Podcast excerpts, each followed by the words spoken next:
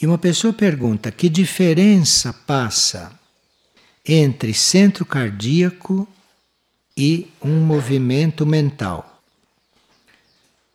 Os nossos movimentos mentais podem vir de dois níveis da nossa mente, porque a nossa mente tem dois níveis. Isso que nós chamamos de mente tem um nível concreto, que é este nível da mente que cria os pensamentos. Então, os nossos pensamentos são criados na parte concreta da nossa mente. Tudo que é pensamento, raciocínio, lógica, reflexão, isso tudo vem da mente concreta, da parte concreta da mente. A parte abstrata da mente é a mesma mente.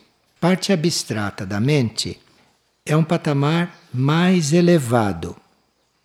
Enquanto a mente concreta produz pensamentos e cuida de realizar os pensamentos, ou de dar forma aos pensamentos, ou de dar vida aos pensamentos, ou de agir conforme o pensamento, a mente abstrata se ocupa de persistir na aspiração de se unir com a consciência superior além da mente. Percebe?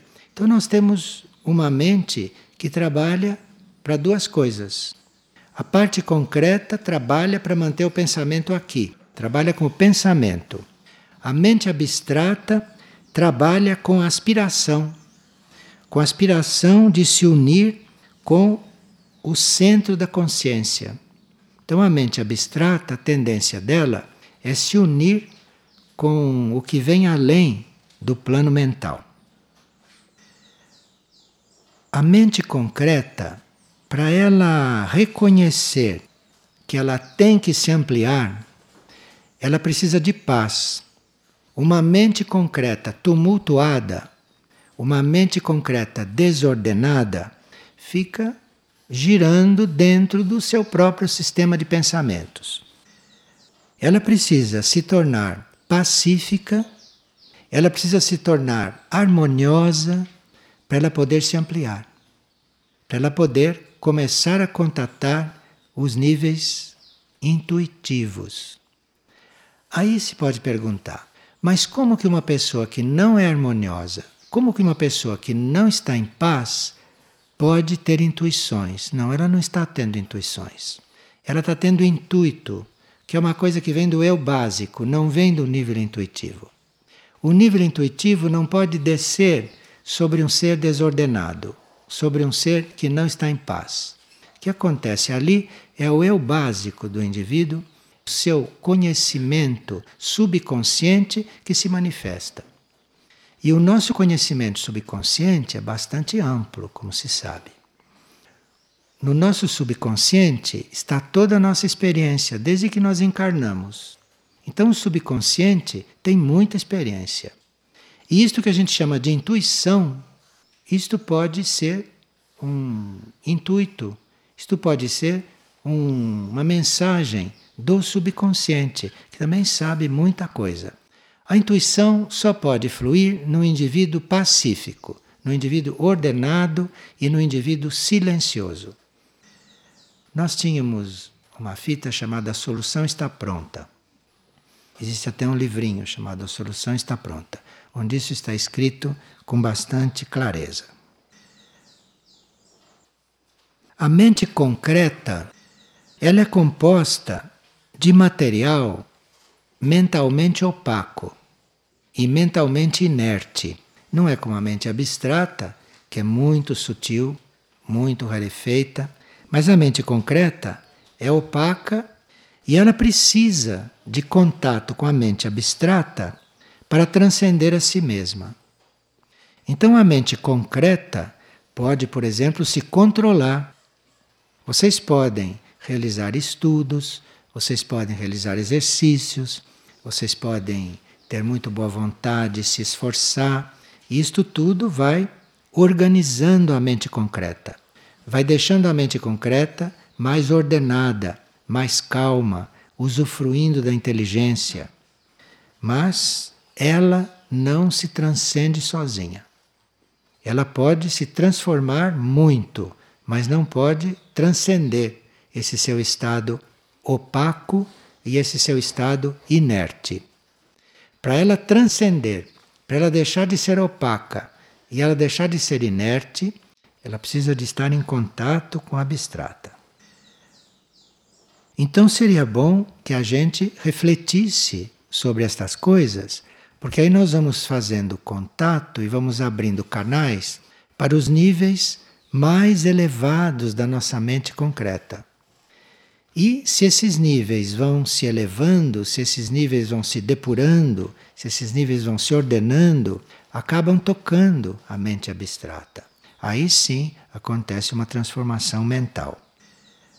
Então a transformação mental real não vem quando você muda o seu pensamento, quando você fica culto, quando você fica informado sobre as coisas. Não, a sua mente melhora. A sua mente pode melhorar muito, mas transcender a si mesma e você fazer um contato com outros níveis de realidade, aí ela precisa do toque desta mente abstrata dessa parte abstrata. E a pessoa quer saber qual é a diferença entre isto, que é mental, não, que isto são coisas da mente, a diferença entre isto e o centro cardíaco. O centro cardíaco, que é um outro nível da nossa consciência. O centro cardíaco não é uma coisa que se possa explicar racionalmente, porque o centro cardíaco não é a mente. O centro cardíaco é um outro nível do ser. O centro cardíaco é aquele nível onde os nossos pensamentos, as nossas ideias e os nossos apegos são transmutados em pura doação. Então, o centro cardíaco é o nosso nível aonde começa a nossa doação. Mas aí, para isso, ele precisa transmutar as nossas melhores ideias, os nossos melhores pensamentos, as nossas melhores intenções, que são todas coisas mentais. Então, esse centro cardíaco atrai tudo isto, quando isto pode ser atraído, transforma tudo isso, transmuta tudo isto em doação. Quando o centro cardíaco começa a fazer este trabalho de transformar tudo em doação, ele vai nos levando a conhecer a unidade, a união. Porque nós podemos ter uma unidade mental, isto é, nós podemos ter uma mente concentrada e bem unida, mas com isto nós não vamos sentir a união. União com o cosmos, união com o nosso semelhante, na mente isto é impossível. Para isso ser realizado, precisa que essas melhores ideias, essas melhores intenções, esses melhores pensamentos sejam absorvidos pelo centro cardíaco e o centro cardíaco os transforma em doação de nós. Se transforma numa tendência para doação. E aí, se isto se desenvolve, se o centro cardíaco continua desenvolvendo, é aí nesse centro que nós começamos a sentir a unidade. É no centro cardíaco que você se sente uno com os teus semelhantes. Não é na mente, não. Na mente é impossível. Na mente isso é uma teoria, mas não é uma coisa efetiva. É no centro cardíaco que você sente união. É no centro cardíaco que você não é separado de ninguém e nem de nada. Quando você sente separação, quando você sente dificuldade, você está na mente, nos diferentes níveis da mente, não nos mais elevados. No centro cardíaco, você sente a união. E dependendo do desenvolvimento desse centro cardíaco, você vai sentindo esta união cada vez mais ampla. Primeiro com aquilo que é mais simples fazer união, e depois também fazendo união com as coisas que não são mais simples. Por exemplo, com as coisas que são retrógradas à união, com as coisas que reagem a qualquer princípio de união. Então, se o centro cardíaco está desenvolvendo e você vai sentindo união, você vai sentindo união primeiro com aquilo que não resiste à união. Você vai sentindo união primeiro com aqueles seres mais preparados para esse trabalho, que têm mais intenção de fazer isto. E depois, à medida que o centro cardíaco vai desenvolvendo, vai crescendo, porque ele, à medida que trabalha, ele desenvolve, ele cresce, ele se amplia, até que você faça união com tudo e com todos, mesmo com aquilo que é refratário. Mas aí já é um centro cardíaco bem elevado. Para nós termos esse cardíaco desenvolvido e para nós termos este cardíaco em movimento, nós precisamos ter uma disposição a nos transformar. Podemos estar resistindo à transformação e nem fixados em algum estado nosso, porque nós podemos ficar fixados em algum estado mental. Então aí você precisa estar disposto a se locomover deste estado a sair deste estado, que é para o centro cardíaco poder fluir e poder realizar isto.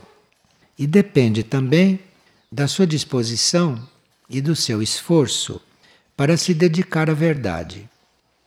Então, se você sabe que algo é mentira, que algo não é verdade, e se você não resolve se desligar daquilo ou cuidar daquilo de uma maneira bem efetiva, então aí o centro cardíaco não pode desenvolver. Porque centro cardíaco e mentira são duas coisas que não combinam. Precisa que você esteja bem disposto a se doar, bem disposto a trabalhar, a resolver, porque aí sim ele vai trabalhar para dissolver a mentira. Mas vai necessitar que você esteja bem decidido, você esteja bem esclarecido a respeito dos seus propósitos.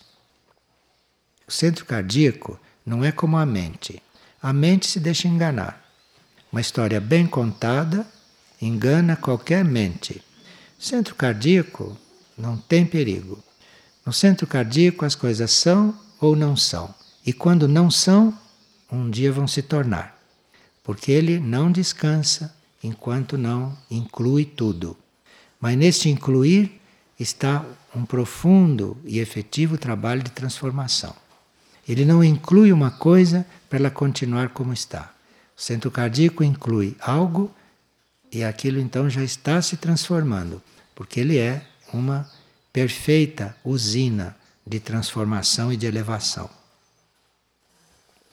Como base, nós teríamos que ter fé nestas coisas, nessas energias, ter fé nesses estados e nos entregarmos aos movimentos desses núcleos e desses estados.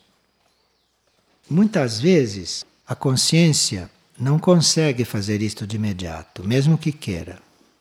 Mas aí a consciência vai sendo trabalhada, nós vamos aprendendo muitas coisas, vamos estudando, vamos nos transformando e durante este trabalho, aquilo que tem de acontecer vai acontecendo. Às vezes imperceptivelmente e às vezes mais conscientemente. Mas sempre está acontecendo algo.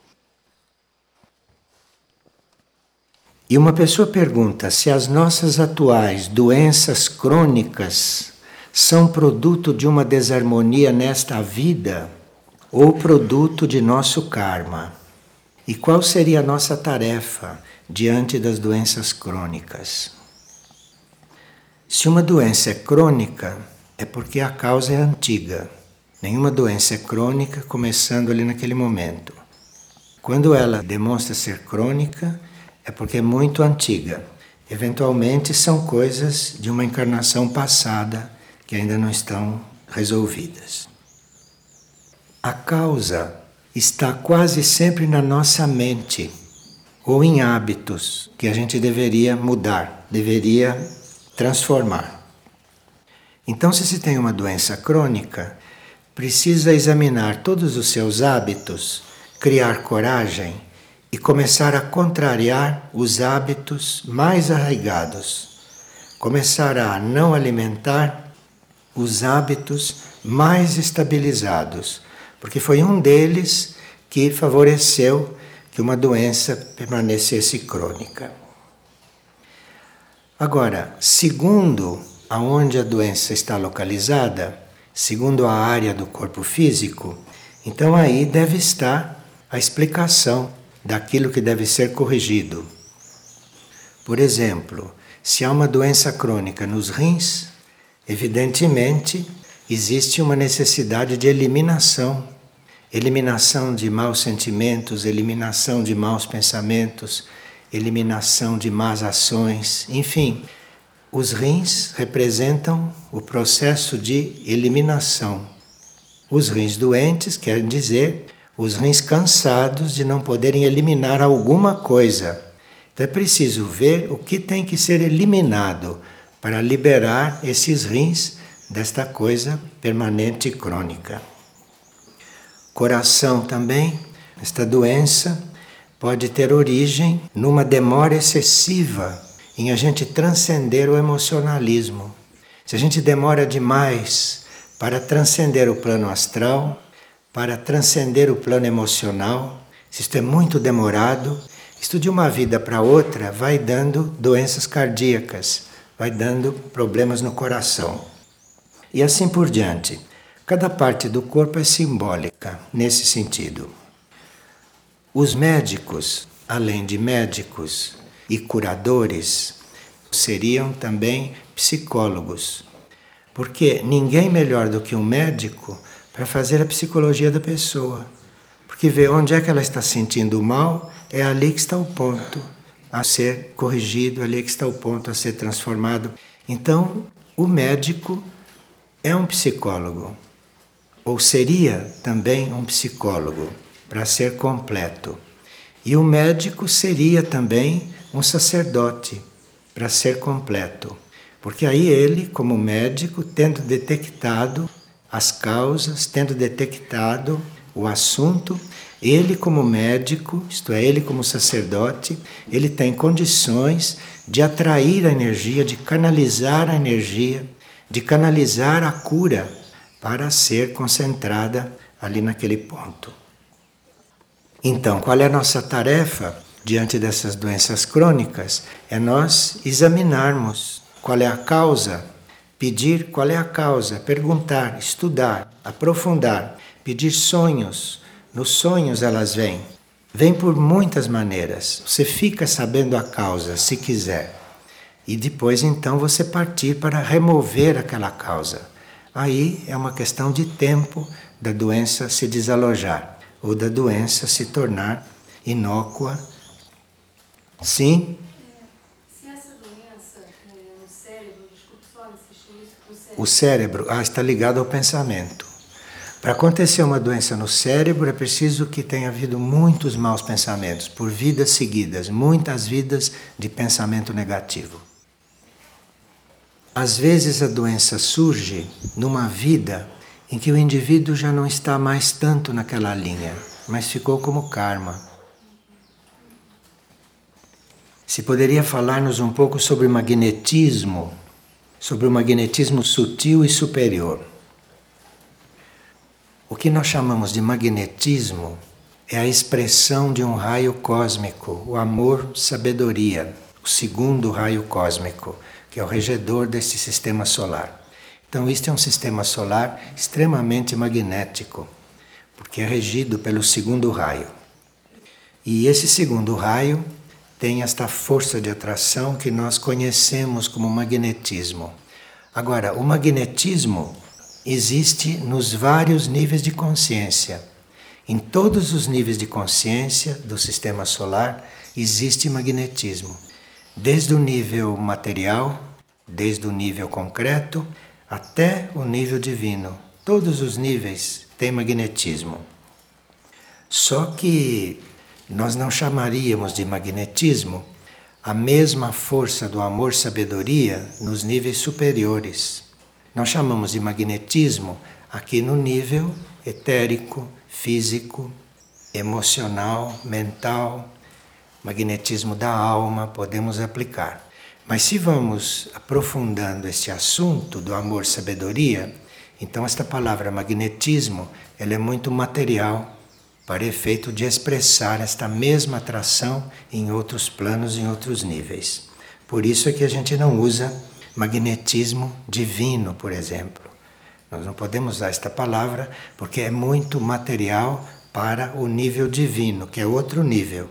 É o mesmo fato, mas só que em uma outra vibração, uma outra densidade. Agora, na página 276 do glossário esotérico, tem uma ampla dissertação sobre magnetismo. Nós, como seres humanos, usamos muito, demais, o nosso magnetismo animal. Já estaríamos no ponto de não nos preocuparmos tanto com este magnetismo animal, com este magnetismo corporal, emocional, mas irmos desenvolvendo outros tipos de atração, outros tipos de amor-sabedoria, menos concretos, menos animais. E assim vamos desenvolvendo o nosso magnetismo. E com o nosso magnetismo desenvolvido, nós podemos, por exemplo, atrair certas situações benéficas.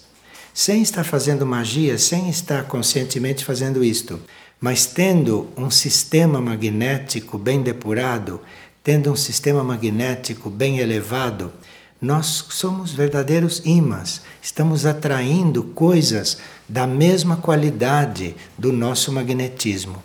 Por isso é importante trabalhar o magnetismo, é importante refinar o próprio magnetismo. E nós refinamos o próprio magnetismo conseguindo exercê-lo. E para você exercer o próprio magnetismo, para você conseguir não controlar, mas você conseguir trabalhar o próprio magnetismo bem conscientemente, precisa que ele não seja muito misturado com graus de magnetismo muito diferentes.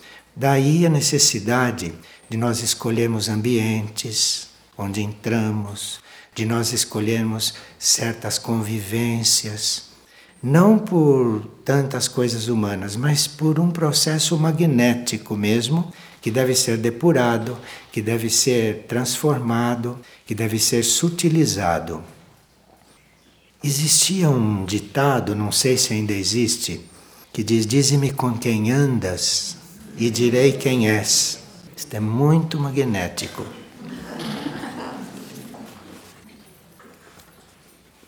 Então, a pessoa diz que estava em sono profundo quando foi despertada por uma visão muito nítida de um ser que lhe trazia em suas mãos um feixe de ervilhas.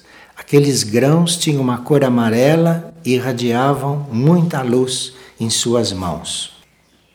E na segunda noite, ela sonhou de novo com ervilhas.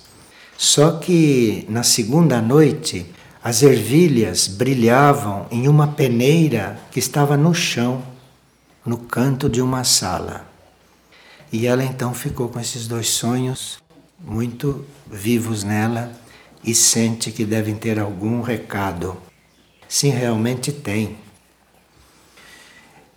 Estas ervilhas, elas estão simbolizando a eletricidade como qualidade magnética. A eletricidade. Estão simbolizando uma vibração mais rápida, estão simbolizando uma maior agilidade mental e espiritual, as ervilhas.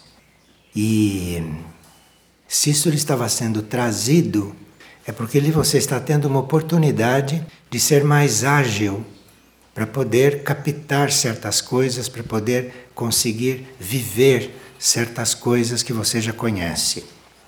Agora, se na segunda noite a peneira estava no chão, é porque a sua mente não aceitou essas ervilhas completamente. A sua mente se pôs a peneirar estas ervilhas. Sua mente se pôs a escolher a dádiva que você tinha recebido.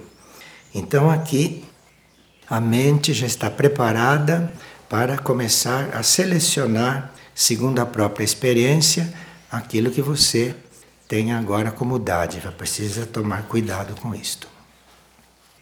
Então, quando lhe vem a energia da ervilha, quando lhe vem a possibilidade de ficar mais agudo, de ficar mais rápido, mais desperto, mais ativo mentalmente, espiritualmente, cuidado para não deixar a mente interferir. Que a gente não deve esquecer que a nossa mente humana prefere as coisas que ela já conhece e prefere as coisas que ela já controla. Então, se simbolicamente estão lhe dando ervilhas, a mente não gosta disto, porque a mente não tem aquela mesma eletricidade, a mente não conhece ainda este tipo de energia que lhe está sendo trazido. Esta ervilha, se são amarelas, como diz aqui, é uma coisa muito mais sutil do que esta energia da mente comum, da mente normal. Então precisa cuidado para a mente normal não interferir em situações especiais que possam estar acontecendo conosco. Às vezes nós somos apresentados a situações especiais, começam a acontecer coisas conosco inusitadas, evolutivas e a mente estranha, porque não são coisas conhecidas dela, não são coisas aonde ela maneja a si mesma e a você com tanta facilidade. Pessoa diz que durante a partilha de sexta-feira, quando se falava em fazer uma ponte entre a vida intraterrena, a vida supraterrestre e a vida terrestre, ela viu do centro do salão erguer-se um pinho, uma árvore de pinho. E o que é isto? O pinho simboliza uma árvore sagrada. Entre as plantas, o pinho é uma planta considerada de qualidade superior. E aqui então está convidando você, não é, a sacralizar a vida, sacralizar a sua vida, porque o pinho, sendo uma árvore, representa também a vida, a árvore da vida. E essa vida consagrada que está o sonho te pedindo, o sonho sugerindo, este pinho que surge, esta vida consagrada, é a aspiração de toda alma que desperta. Toda alma que desperta tem essa aspiração de se consagrar.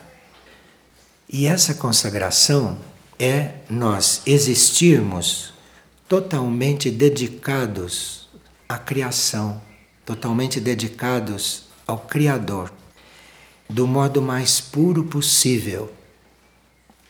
Porque nós sabemos que existe uma criação, nós sabemos que existe uma energia única criadora e a vida consagrada é uma vida dedicada àquilo.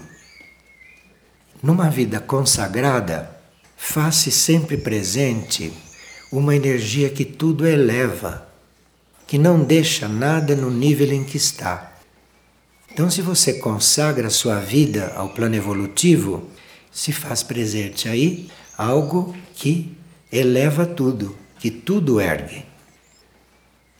E numa vida assim, numa vida dedicada àquilo que é criativo, o espírito pode se refletir, a mônada pode se refletir.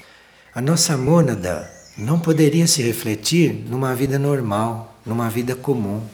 É preciso que esta vida esteja ofertada, esteja dedicada à criação, para que a mônada possa exteriorizar-se, para que o espírito possa fluir. O espírito não consegue fluir se você não tem a vida ofertada para esses níveis criativos. Numa vida consagrada, numa vida ofertada a essas tarefas evolutivas, numa vida assim, todas as forças que nós controlamos em nós mesmos, todas as forças que nós conseguimos conduzir, nós não ofertamos aquilo como uma vitória nossa sobre alguma coisa e nem sobre nós mesmos. Todo o esforço, todo o trabalho em uma vida consagrada é sempre para aliviar o karma geral. Então, quem está numa vida consagrada não está pensando em fazer coisas para si, para o próprio resultado, para o próprio benefício, nem sequer para o próprio aperfeiçoamento. É muito delicado isto de vida consagrada. Vida dedicada a alguma coisa é uma coisa, vida consagrada é outra. A vida consagrada não é para nós a vida. A vida consagrada não é a nossa vida sendo vivida. A vida consagrada é aquela que nós oferecemos à criação, para que a criação faça dela o que ela quiser, faça dela aquilo que tiver de ser feito. E isto nós temos consciência de termos consagrado a vida e não sentimos nenhum benefício com isto. Não é para isto que a gente consagra a vida. O que a gente sente é que o karma geral da humanidade, o karma geral de todas as pessoas vai sendo aliviado. Então, o ser que consagrou a sua vida, o ser que tem a sua vida consagrada, este ser, ele não tem a menor sensação de que ele tem algum privilégio naquela vida. A sensação que ele tem é que ele está aliviando o karma geral, que ele está contribuindo para que o karma geral fique menos denso. E claro que para nós estarmos numa vida consagrada, para nós termos um pinho, não? Simbolicamente, para nós estarmos nesta condição, é preciso que a gente abra mão da nossa atual condição humana para nós entrarmos numa outra condição, que nós não sabemos qual é e que é a vida consagrada que vai trazer esta outra condição nossa, que não é uma condição humana comum. Então, na vida consagrada, nós não temos confirmada nenhuma situação que nós tínhamos na vida anterior. Nada do que era da vida anterior, na vida consagrada, tem confirmação ou tem continuação. Enfim, quem consagra a vida na mesma encarnação é como se fosse outra vida. Por isso é que o pinho saía adulto e já crescia e surgia assim. Isto é, alguém pronto, preparado para fazer, para consagrar esta vida. Aqui uma pessoa fez uma pergunta. Ele diz o seguinte: se o divino pertence ao plano físico cósmico, então há algo acima do divino, algo superior a Deus? Sim, porque depois do físico cósmico, que termina no divino, não? Nós temos o astral cósmico, temos o mental cósmico. Então, até o plano divino, nós temos muitas coisas, não? Mas no astral cósmico, nós temos as entidades, as grandes entidades, que não são mais indivíduos, nós temos as escolas internas, nós temos os conselhos, isso tudo está no astral cósmico. E no mental cósmico, nós temos outras entidades ainda mais perfeitas. Temos outros conselhos ainda mais perfeitos. Então, o plano divino nosso está abaixo de tudo isto. Para nós, o plano divino é o plano máximo da evolução humana. Mas o plano divino é o plano máximo do físico cósmico. Quando termina a evolução humana e nós entramos na evolução das entidades, dos logos e etc., isso já é o astral cósmico e depois é o mental cósmico. E lá os planos são outros. O divino é o plano superior, é o plano maior dentro da evolução humana, dentro do plano físico cósmico.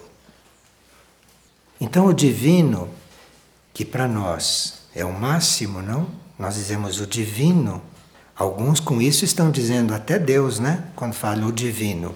Divino é um plano de consciência, é um nível de consciência é uma qualidade de consciência, onde estão entidades, onde estão muitos seres, não? Mas isto é um nível de consciência. E isto que esta pessoa chama de Deus, para ele, isto é muito mais do que o plano divino. Este conceito de Deus, que algumas pessoas têm, que os seres internos têm, este conceito de Deus, isto é tudo então, se você fala Deus, você está falando muito mais do que divino.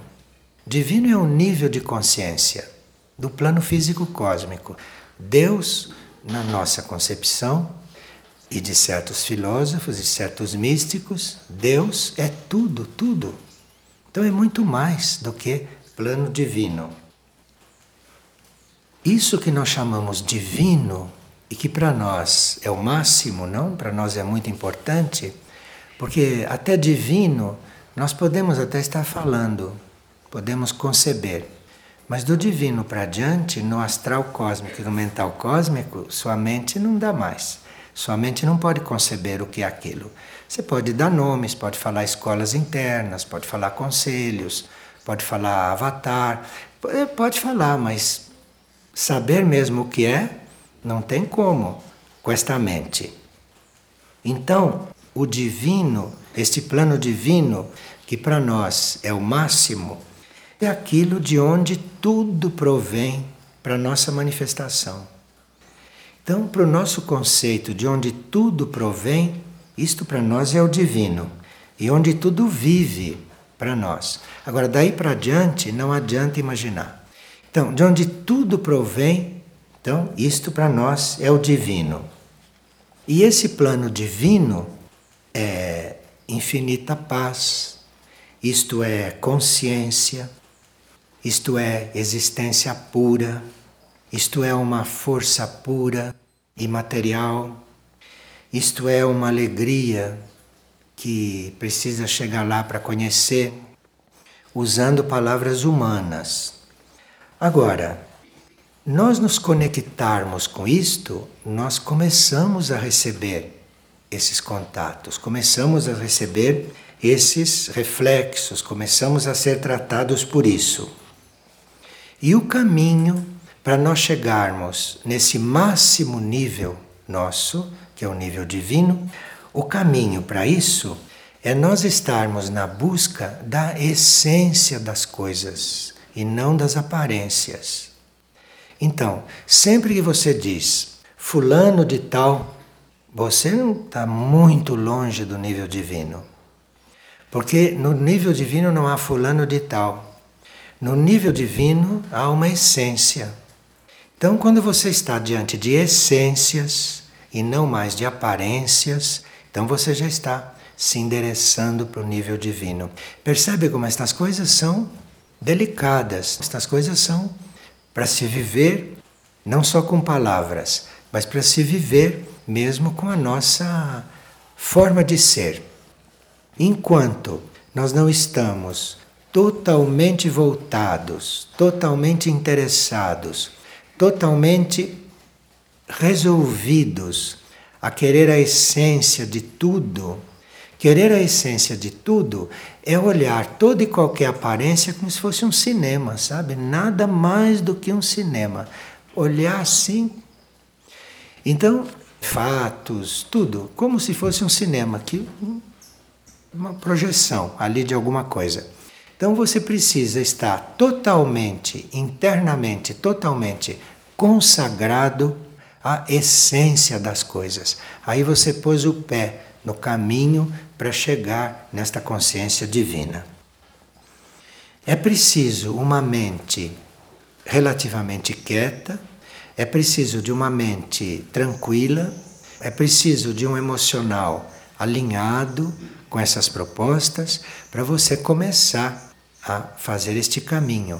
Isto é, para você começar a perceber, a sentir, a ver, a trabalhar com a essência das coisas e não com as aparências e não com aquilo que é material. A pessoa pergunta: como é isto de Deus e isto de deuses? Porque todos nós né, achamos que Deus é algo, mas deuses, o que é isso? Deuses. Sabemos que os deuses existem, né? mas o que, que é isso? O que é Deus e deuses? O que você chama de Deus é a consciência do todo. É o todo. Deus é tudo, não tem nada fora de Deus. Deuses são aquelas emanações do nível divino. Mas são emanações, cada uma delas dá um aspecto desta totalidade, dá um aspecto de Deus. Então, isto que chamaram de deuses, Claro que isto existe, só não tem nada a ver com Deus. Esses deuses, isto que chamaram de deuses, são emanações deste nível divino, deste nível de consciência, emanações do único, emanações do todo, através desse nível de consciência divino. Então, por isso que esses deuses são tão importantes. Eu não digo foram tão importantes quando acreditavam neles, mas digo são muito importantes porque isto existe, não? Isto existe só que nós podemos compreender de uma outra forma. Isto que é emanado deste nível divino, isto que o todo, isto que Deus manda como emanação específica, isto são deuses. Então, são Deus, mas em parte. São Deus, mas num determinado setor. Então, os antigos não diziam Deus do firmamento, Deus do sol, Deus do fogo, Deus do ar. Sim, tudo isso são emanações do todo no nível divino. Então veja a qualidade, a importância desse nível divino. Porque se deste nível divino saíram isto que sempre se chamou de deuses, isto que sempre se chamou de coisas tão perfeitas. Então, este Deus, claro que não é uma pessoa, que não é um indivíduo, este Deus para nós é a totalidade, tem nada fora de Deus. Então, isto aqui é tudo. Tudo que você possa imaginar e não imaginar, isto Deus. Agora, deuses são emanações disto no plano divino. Os deuses estão então ali. Cada vez que surge uma emanação desta, surgem então os deuses, que não são indivíduos. Isto não são indivíduos. Um Deus não nasceu como um indivíduo. Esses deuses não são indivíduos como nós.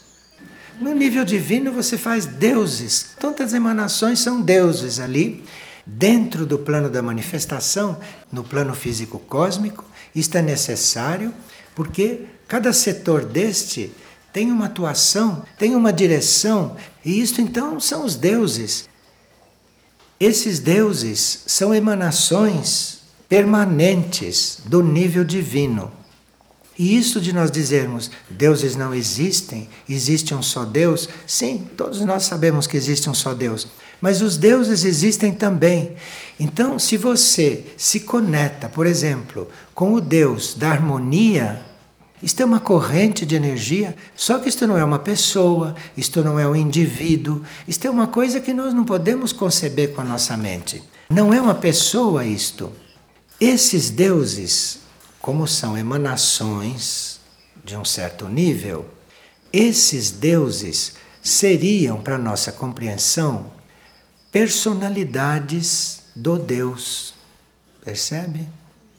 O Deus único, a coisa única, a vida única, o único, aquilo sim, aquilo é o que é o Deus.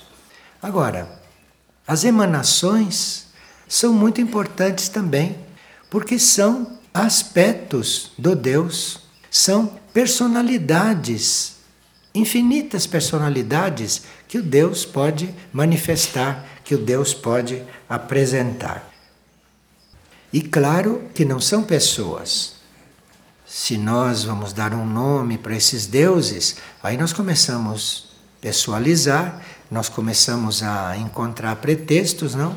Para daqui a pouco pôr até um aí no altar, com uma forma e com tudo. Então, parece que não é esse o caminho, não? Caminho é você saber que a totalidade é muito grande e que você pode naquele momento estar conectado com um setor, você pode naquele momento estar conectado com uma personalidade desta totalidade. Então ali tem os deuses, ali tem estas emanações prontas para isso. Agora, onde é que a nossa mente aí se engana? A nossa mente aí se engana porque quando começam essas emanações do único, nós pegamos cada emanação desta, cada um desses deuses em separado. Então tem o, o Deus do universo, depois tem o, o Deus do fogo, depois tem o Deus do ar. E na nossa ilusão, nós ficamos fazendo uma coleção de deuses, não é mesmo? E isto não está na consciência dos deuses. Consciência deles não é assim. Embora eles sendo emanações, embora eles saindo desse nível divino, e para nossa ilusão, parece que os deuses são vários, que tem um Deus para cada coisa, eles se sentem um só. Eles se prestam para aparecer como deuses, eles se prestam para aparecer como personalidades do todo, eles se prestam para estar identificados com certa parte da manifestação, mas entre eles não existe isto. Entre eles, eles se sentem o todo. Entre eles, eles se sentem o todo. Eles sabem que eles juntos, todos são o todo. Percebe que a psicologia dos deuses não corresponde à nossa, não. Então fica enganado. A gente fica dentro de um engano. Agora, não há nenhum problema em você achar que os deuses existem. Não há nenhum problema, porque existem mesmo. O problema é você pensar que são deuses. Não, não são. Eles são várias emanações, mas eles têm uma consciência única. Cada um deles tem uma consciência única. Cada um deles, em essência, é a consciência única. Ele está naquela versão assim de Deus para a gente poder viver disto, para a gente poder passar por isto, para poder ajudar a manifestação, ajudar a evolução ajudar a nossa mente a crescer, etc. Então, para nossa mente, estas emanações todas aparecem como seres independentes, como seres vários. Mas eles não são seres vários na consciência. Na consciência deles, eles são um só, senão não seriam deuses. E essas personalidades, esses deuses, têm um dinamismo em si isto tem uma força, isto tem um dinamismo, e que depois que nós resolvemos abolir estas coisas todas, não? Perdemos um pouco desta força motora que isto tudo transmitia. Então nós teríamos que encontrar a forma, a maneira, não? Encontrar a nossa forma de ser em todo esse quadro, não? De forma que a gente pudesse, sim, estar diante dessas emanações, você chame como quiser, mas realmente diante de algo muito superior à evolução humana, muito superior à evolução dos seres, porque esses não são seres. Estas emanações não são seres. Então não adianta achá-los mais evoluídos do que nós. Não, não, porque não é, é outra coisa, isto não é seres, isso não é evolução, isto é emanação de uma coisa que já está completa, de uma coisa que é inteira. Nós teríamos que ter isto na nossa consciência e, e ter isto no nosso dia a dia. Porque estas coisas refletem na vida diária, na realidade do dia a dia, estas coisas inspiram. Então, se você tem uma certa dificuldade de estar aqui entre personalidades, etc., talvez você precise se relacionar internamente com estas personalidades, com os deuses. Nós chamamos personalidades do todo. Então você precisa estar buscando essas qualidades, certas qualidades, não? E assim você está com a água, com a Terra, com os planetas, com tudo que você estiver se relacionando, ali pode estar um desses deuses, uma dessas emanações. Isto não é um indivíduo, isto não é um ser, isto não foi criado como você foi. Isto não foi criado, isto emanou de uma coisa que é, que sempre foi. Percebe a diferença entre nós e os deuses? Mas nós temos condições de estar próximos disso, temos condições de perceber isto. E percebendo isso, estando próximo disto, próximo como alma, próximo como ser interior, a vida humana aqui sobre a Terra e a vida entre personalidades se torna um joguete que você joga com a maior facilidade. Porque todas essas emanações, esses setores do único, tudo isto tem uma energia, uma sabedoria, não? Tudo isto tem uma vida que não tem nada a ver com a nossa evolução. As evoluções todas, todas as linhas evolutivas, não tem nada a ver com isto. Isto não está em nenhuma linha evolutiva. Percebe? Então, às vezes, nós materializamos demais certas ideias nossas e com isto não fazemos o contato com certo nível de energia.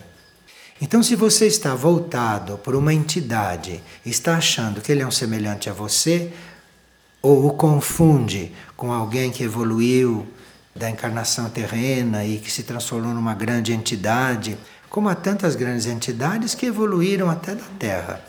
Não se confunda com estas coisas.